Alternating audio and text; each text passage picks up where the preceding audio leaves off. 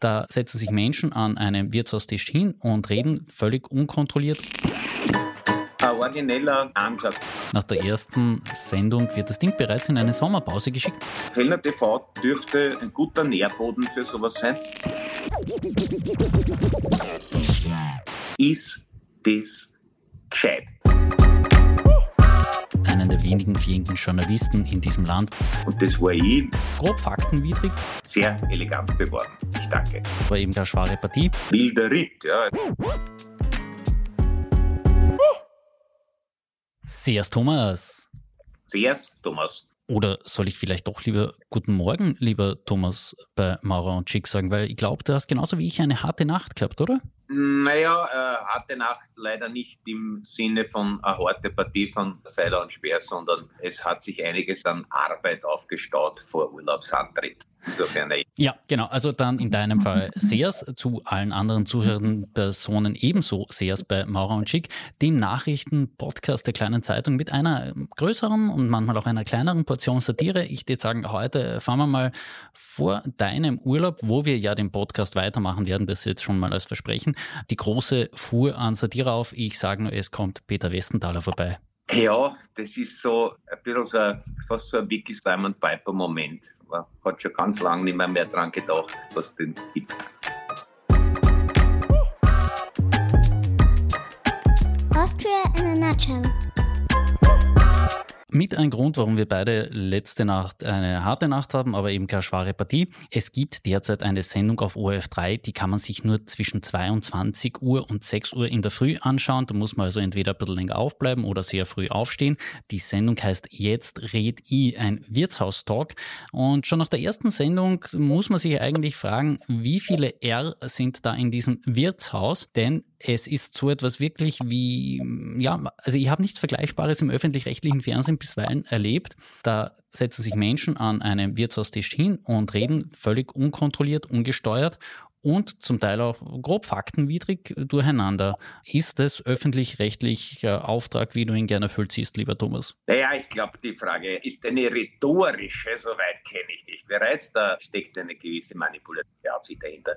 Es ist schon sehr erstaunlich und ich muss ja sagen, diese Art Stammtisch, ich bin in der Brigitte noch aufgewachsen und meine erste Wohnung war im zweiten im Stuberviertel, als das von Gentrifizierung noch also unvorstellbar weit entfernt war. Und sowas, also einen, einen, einen Wirtshaus, ein Wirtshausgespräch dieses Niveaus habe ich auch dort und damals wirklich selten gehört. Also das ist schon etwas, wo du, das ist so ein bisschen eine Albtraumvorstellung, dass du am Nebentisch sitzt und es ist kein anderer frei.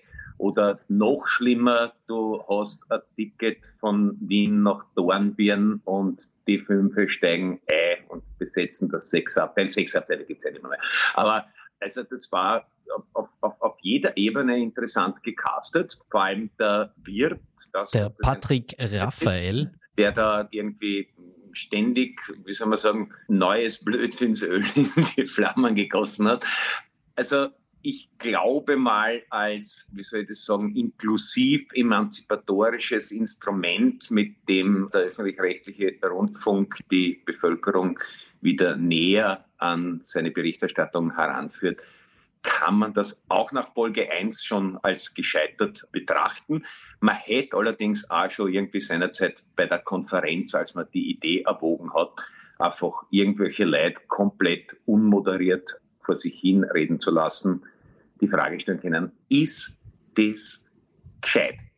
Aber, wie gesagt, ich begebe mich da weit über meine Fachkompetenz hinaus, Ja. weil wenn ich es so gut wüsste wie die Verantwortlichen, würde ich ja äh, eine leitende Position im ORF begleiten. Ja, der Peter Schöber, Geschäftsführer von ORF3, sieht es augenscheinlich mittlerweile ähnlich wie du. Nach der ersten Sendung wird das Ding bereits in eine Sommerpause geschickt und man will nachbessern, wurde angekündigt.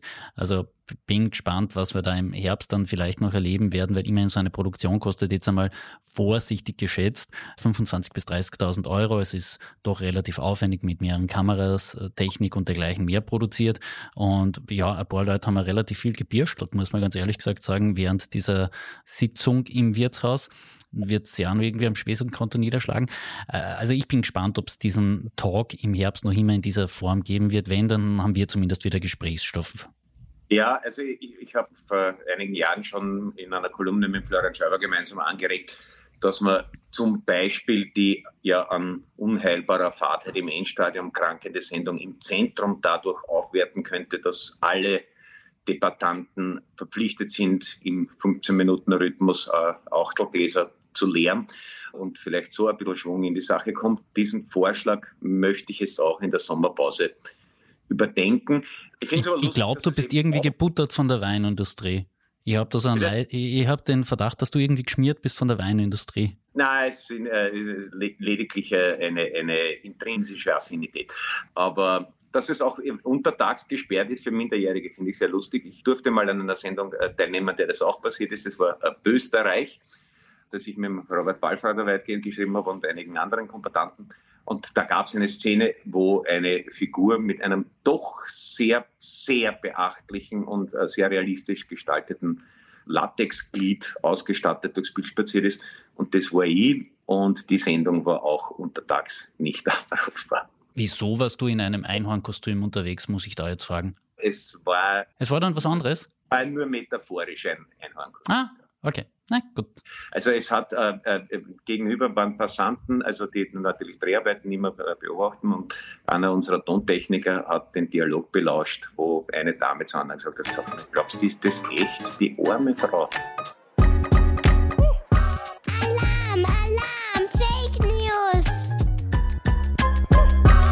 Von der untersten Schublade geht es jetzt noch ein bisschen tiefer in den Berg hinein. Der Kanzler und die Verteidigungsministerin haben in den Regierungsbunker geladen, wohl auch um Stimmung für das Raketenabwehrsystem Sky Shield zu machen, also ein quer über Europa koordiniertes Raketenabwehrschild, dessen Ankauf ja bevorsteht. Das Memorandum of Understanding ist bereits unterzeichnet. Weniger relevant für uns zwei als dieses grundsätzliche Sky Shield System, über das wir ja bereits ausführlich berichtet haben und ich verlinke es wie immer in den Shownotes, ist eine kleine kleine Randnotiz von diesem Ausflug in den Regierungsbunker, denn bei dieser Stimmungstour mit dabei Richard Schmidt, Chefredakteur eines Mediums, das man Express nennt und das seit Beginn des russischen Angriffs auf die Ukraine in einem übertriebenen Maß die russische Propaganda wieder spiegelt bzw. übermittelt. Und ich habe da mit einigen Teilnehmern gesprochen, die einigermaßen überrascht waren über das Auftauchen von Richard Schmidt bei dem Termin und da kommt man nur mit Einladung hin und die haben schon gefragt, warum lädt man nicht gleich russische Spione direkt in den Regierungsbunker ein? Naja, weil dann müsste man wahrscheinlich diesen russischen Spionen Presseförderung zahlen und das schaut ja auch komisch aus. Also ja, das, ich bin immer sehr ambivalent, ob man das Medium Express überhaupt erwähnen soll, weil einerseits ein Wahnsinn, dass sowas gefördert wird, andererseits glaube ich, ist die Reichweite nach wie vor erfreulich überschaubar und bin an sich Anhänger des Satzes uh, Don't make stupid people famous. Aber da doch äh, eine, eine der hartnäckigsten Russen PR-Schleudern persönlich einzuladen, ist schon ein origineller Ansatz. Man sollte vielleicht immer wieder mal erwähnen, dass die, äh, das Expressmedium von der Finanzierung des Herrn Schütz abhängt und seine Gattin, die Herausgeberin, glaube ich, sagt man da. Mhm. Und er schützt unter anderem Quartiergeber für den Herrn Viertasch ist und da einfach, glaube ich, ein paar äh, Connections da sind, die gar nicht so appetitlich sind. In einer westlichen Demokratie würde man wahrscheinlich solche Leute nicht in den äh, Regierungsbunker holen, aber nachdem Österreich ja unter praktisch Welpenschutz steht und irgendwie sich sehr bemüht, das Image aufrechtzuerhalten, gar kein richtiges Land zu sein, kann man sowas vielleicht auch noch schmunzelnd abtun. Man muss aber nicht unbedingt. Ja. Also auch da, wir haben, also die erste Folge von Die Vier da hat auch im Regierungsbunker gespielt. Wir haben aber damals keine Drehgenehmigung gekriegt und mussten das halt irgendwie mit Boppendeckelkulissen vortäuschen. Eigentlich nachträglich sehr ungerecht würde gern über ein, ein zeitgemäßes Remake mit der Bundesregierung in Verhandlung treten. Allerdings, ob ORF sowas heutzutage noch produziert, ist eine andere Frage. Ja, bei dem, was in ORF 3 derzeit läuft, wäre vielleicht schon das eine oder andere noch möglich. Ja, vielleicht sollten wir uns einfach entmenscht auslaufen und gegenseitig mit den Handys filmen. Vielleicht wird das wieder Grundlage für eine öffentliche Plattform. Letzter Satz zu äh, Richard Schmidt, weil nicht wir beide sind es, die diesem Mann einen gewissen Fame verschafft haben. Der Mann hat zumindest in der Tonspur einen prominenten Auftritt im Ibiza-Video, wo Heinz Christian Strache ihn als einen der wenigen fähigen Journalisten in diesem Land bezeichnet, einer, der die FPÖ pushen kann.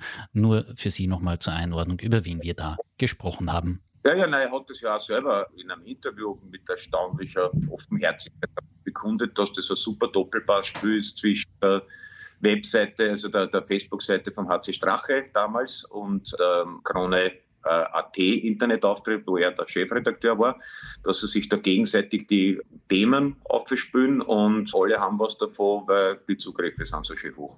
Also das ist auch ein journalistisches Selbstverständnis, das man gern und neidlos dem Herrn Schmidt allein müsst erfunden haben. Der Quatsch kann ja eigentlich nicht wahr sein. Ich habe ihn bereits angekündigt und er ist wieder da. Für dich dein Wiki Slime und Piper Moment dieses Sommers, wie du es sehr schön genannt hast, Peter Westenthaler. Vielleicht ist er auch demnächst wieder vor Gericht. Gegen ihn wird nämlich wegen Verhetzung ermittelt. Der blaue und orange Ex-Politiker und ehemalige Stronach-Gefährte, würde ich jetzt einmal so sagen, hat irgendwas in der Live-Sendung von Wolfgang Fellner gesagt. Was, das sagt die Staatsanwaltschaft nicht genau.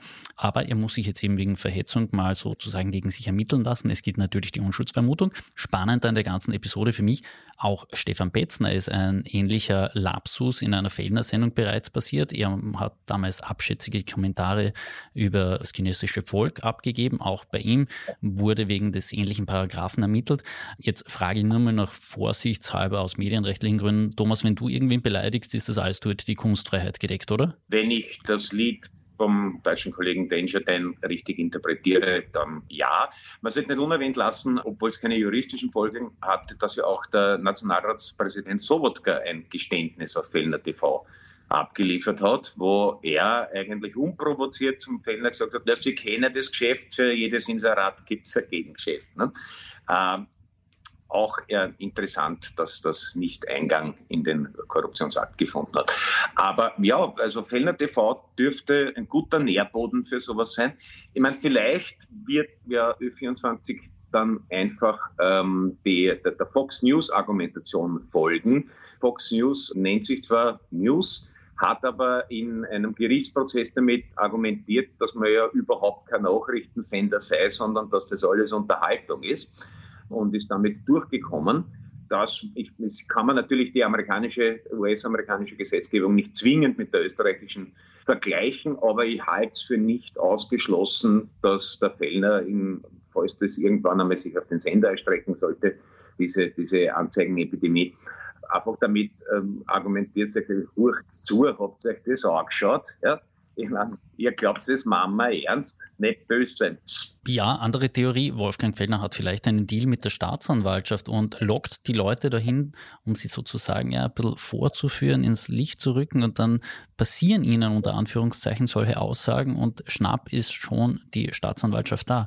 Vielleicht ist ja das auch irgendwie ein, ein grundsätzlich ganz groß angelegtes Projekt der Staatsanwaltschaft, um einiger Personen habhaft zu werden, die im öffentlichen Fokus stehen. Das könnte natürlich sein, dass, äh, dass wir alle Wolfgang Fellner falsch eingeschätzt haben und er sozusagen eine Art demokratiehygienische Resistenzbewegung aufgebaut hat und dann fast undurchdringlichen Tarnmantel eines Schafsenders. Das halte ich als jemand, der sehr viel John le Carré-Romane gelesen hat für einen, einen, brillanten Zug.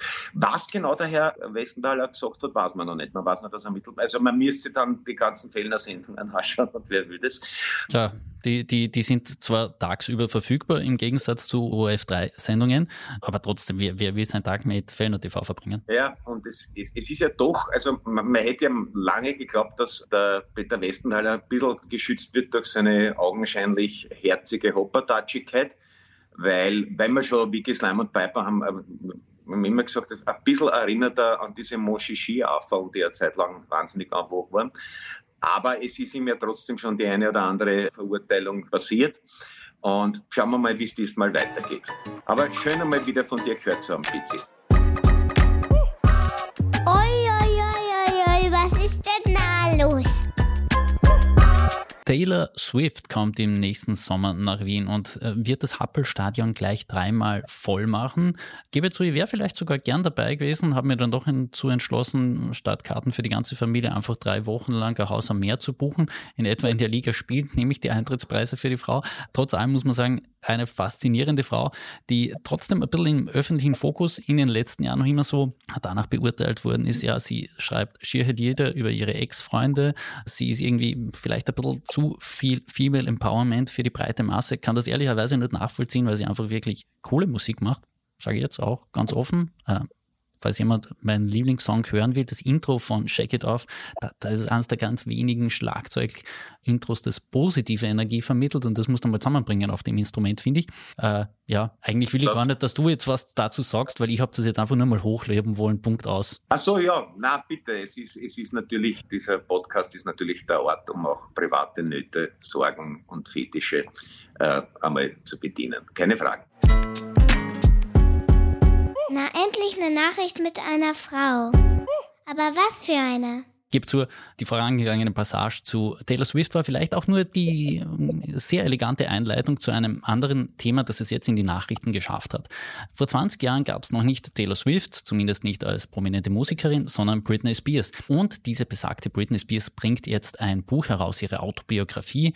Und sie hat es mit einem sehr schönen Satz beworben. I worked my ass off in therapy to get this book done, so you better like it. If not, it's okay. Ja, da muss man sagen, viel besser kann man es nicht bewerben. Das ist ein, ein, ein, ein Satz, den man vielen Büchern voranstellen könnte, aber äh, das gehört da schon eher. Ja, und man muss ja wirklich sagen, ich finde Autobiografien immer ein bisschen problematisch, weiß auch nicht, ohne jetzt irgendwie nur ansatzweise zu wissen, was da drinnen steht, ob das jetzt lesenswert sein wird, aber all das, was man in den letzten Jahren über Britney Spears gehört und rezipiert hat, zum Beispiel auch die Netflix-Doku, wie sie sich sozusagen aus der Vormundschaft ihres Vaters zurückgekämpft hat, wie sie sozusagen wieder Frau ihres eigenen Lebens wurde, auch ihres eigenen durchaus beträchtlichen Vermögens. Ich finde, da ist schon ein unglaublich spannender Aspekt drinnen, wie Eltern Kinder auch missbrauchen können. Parallele zu Amy Winehouse kann man da natürlich auch ziehen. Also ich glaube, das ist vielleicht sogar mehr Erziehungsratgeber manchmal drinnen, als äh, die Frau Spears das jetzt vordringlich gedacht haben wird. Naja, man, man weiß nicht, was sie sich gedacht haben wird, aber es gibt ja, weiß nicht, die Jackson Five waren auch so ein, so ein Beispiel. Und also ohne mich jemals sonderlich für die Musik und interessiert zu haben und auch nicht eher nicht überdurchschnittlich für die, das, das gesamte Rundherum, ist es natürlich schon ein, ein wilder Ritt. Ja? Also sozusagen vom Schulkindesalter zum Disney-Star abgerichtet werden und dann halt irgendwie den Wechsel in eine aber komplett vordesignte clean Sexiness, also da war ja irgendwie dieser Quatsch mit, dass sie ganz lang Jungfrau bleiben musste. In den, in den ja, Medien. aus Marketinggründen, um in den Midwests ja, ja. auch noch uh, CDs zu verkaufen und, damals. Und, und dann noch dieses, diesen Problembären vom Vater zu haben, eine komplette, also eh, das Absturz in Drogen und Psychopharmaka ist ja eh in vielen Biografien aus dem Genre inkludiert. Und dann irgendwie wieder zurück und versuchen, das Heft in die Hand zu nehmen. Das ist natürlich schon das Stoff, aus dem interessante Geschichten gemacht werden, aber persönlich glaube ich, warte mal, bis zwei, drei Leute, deren Urteil ich vertraue, das gelesen haben und sagen, oh ja, das kann man lesen. Ansonsten lasse ich es mal erscheinen.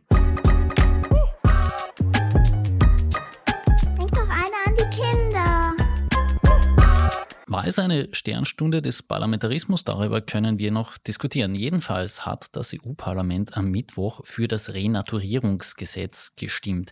Im Vorfeld hatten vor allem die Europäische Volkspartei, zu der ja auch die ÖVP gehört, gegen dieses Vorhaben Stimmung gemacht. Sozialdemokraten, Grüne und Liberale hingegen hatten sich stark für dieses Gesetz ja, eingesetzt.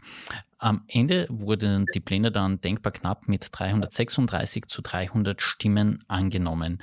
Hast du ein bisschen diese Debatte verfolgt, Thomas, zwischen dem Green Deal, den ja auch Ursula von der Leyen, die ja auch konservative Politikerin aus der EVP ist, eben ja massiv vorangetrieben hat und dann umgekehrt wieder die Argumente, die man gehört hat, man zerstört Landwirtschaft, man macht äh, auch mit der Referenz, dass die Renaturierungsflächen auf 70 Jahre zurückgerechnet werden müssen, äh, ein Ding der Unmöglichkeit Öffentlichkeit auf, weil niemand kann die Zeit zurückdrehen. Hast du ein bisschen was von dieser Ambivalenz, die die Debatte auf vielen Ebenen trotz aller Polemik hatte, verstehen können? Äh, ja, ich, das, was ich am schlechtesten verstehen konnte, oder also sozusagen äh, mich am schlechtesten einfühlen konnte, war natürlich äh, die Position der EVP, wobei das natürlich unter dem Gesichtspunkt, dass man sich einfach als äh, Lobbyarm der Agrarindustrie sieht, wieder verständlich wird, aber halt auch nicht viel sympathischer.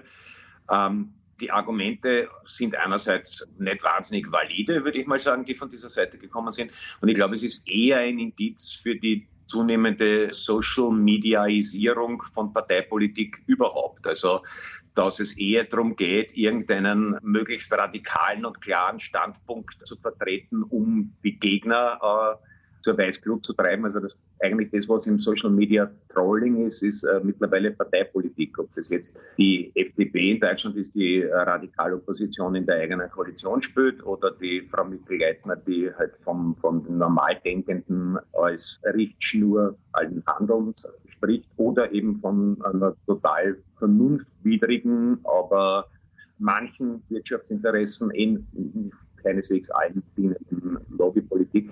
Es hat etwas von, es geht eigentlich nur mehr darum, wie positioniert man sich. Wie gesagt, das Geld im Hintergrund und das Lobbying sind natürlich ein Faktor.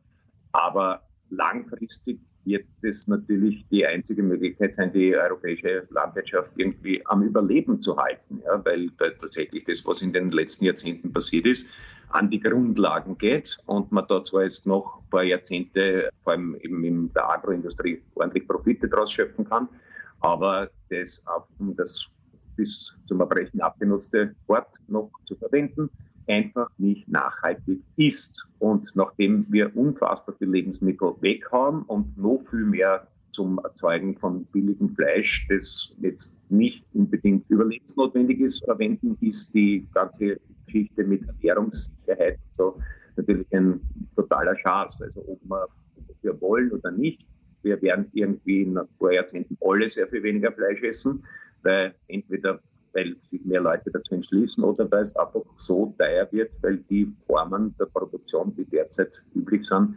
einfach nicht mehr zu halten sein werden. Und sozusagen jetzt Politik ähm, Justament gegen die Vernunft zu machen, damit man irgendwie einen unverwechselbaren Erkennungs, ein unverwechselbares Erkennungsmerkmal hat. Das ist, glaube ich, auch, um das Wort nochmal zu verwenden, nicht nachhaltig. Ja, man wird auch sehen, wie es beim Wahlpublikum ankommt. Im kommenden Jahr gibt es ja Parlamentswahlen, also Wahlen zum Europäischen Parlament. Bin gespannt, ob das Thema dann dort nochmals aufkommt oder ob man sich dann wieder vordergründiger Blick Richtung Flüchtlinge wendet oder ob dann vielleicht auch die Ukraine-Russland-Position eine relevante Rolle spielen wird. Ja, jedenfalls mein Kollege Andreas Lieb hat das jetzt mal in einem Leitartikel sehr deutlich geschrieben. Es war nicht unbedingt ein Ausweis für die ÖVP beziehungsweise die EVP, dass sie sich wirklich als europäische tragende Rolle da jetzt irgendwie hm, positionieren hätte können? Na, das geht alles in, in, in Richtung, wie eh schon oft erwähnt, Profilschärfung äh, nach dem Modell der US-amerikanischen Republikaner. Und wie lange das gut geht, werden vielleicht mal die nächsten US-Wahlen zeigen, wann das dann endgültig scheitern sollte, was ich für sehr wünschenswert halte, werden vielleicht auch die Nachäffer auf europäischem Boden einmal sie am Kopf kratzen und sich was anderes überlegen. Ja, wir überlegen uns auch schon einiges für die nächstwöchige Folge, die Sie dann natürlich wieder in Ihrem Podcast-Player haben, wie übrigens alle Podcasts der kleinen Zeitung. Denn aus irgendeinem Grund haben wir beschlossen, nein, die anderen machen Sommerpause, wir machen weiter. Also auch Fair and Female von meiner Kollegin Barbara Haas geht weiter, Delikt von meinem Kollegen David Knees geht weiter und natürlich Maurer und Schick den ganzen Sommer über hindurch, denn ich finde, es ist, auch wenn es heiß ist, die, die Welt vertragt schon noch ein paar Nachrichten und ein bisschen mehr Einordnung dazu, als man es derzeit auf manchen Kanälen erreichen kann. Ich, ich finde, wir verdienen alle zumindest einen kräftigen männlichen Handschlag vom Arbeitsminister Kocher für unsere überdurchschnittliche Leistungsbereitschaft. Ja, vielleicht gibt es den schon nächste Woche. Nächste Woche gibt es jedenfalls eine Folge. Falls wir Sie angefixt haben und Sie ein bisschen weniger News-Awarder sind, als Sie es noch vor 25 Minuten waren, schauen Sie auf www.kleinezeitung.at nach. Dort gibt es noch mehr Nachrichten. Und falls Sie hingegen jetzt noch mehr angefixt sind und noch mehr Satire haben wollen, schauen Sie auf www.thomasmaurer.at. Dort gibt es bereits einige Tourtermine für den Herbst. Sehr elegant beworben. Ich danke. Ja, was ist eigentlich noch offen? Offen, ja, natürlich. Wir sind ein Traditionspodcast und deswegen hören wir auch traditionell auf, so wie immer, nämlich Tschüss und schleicht euch.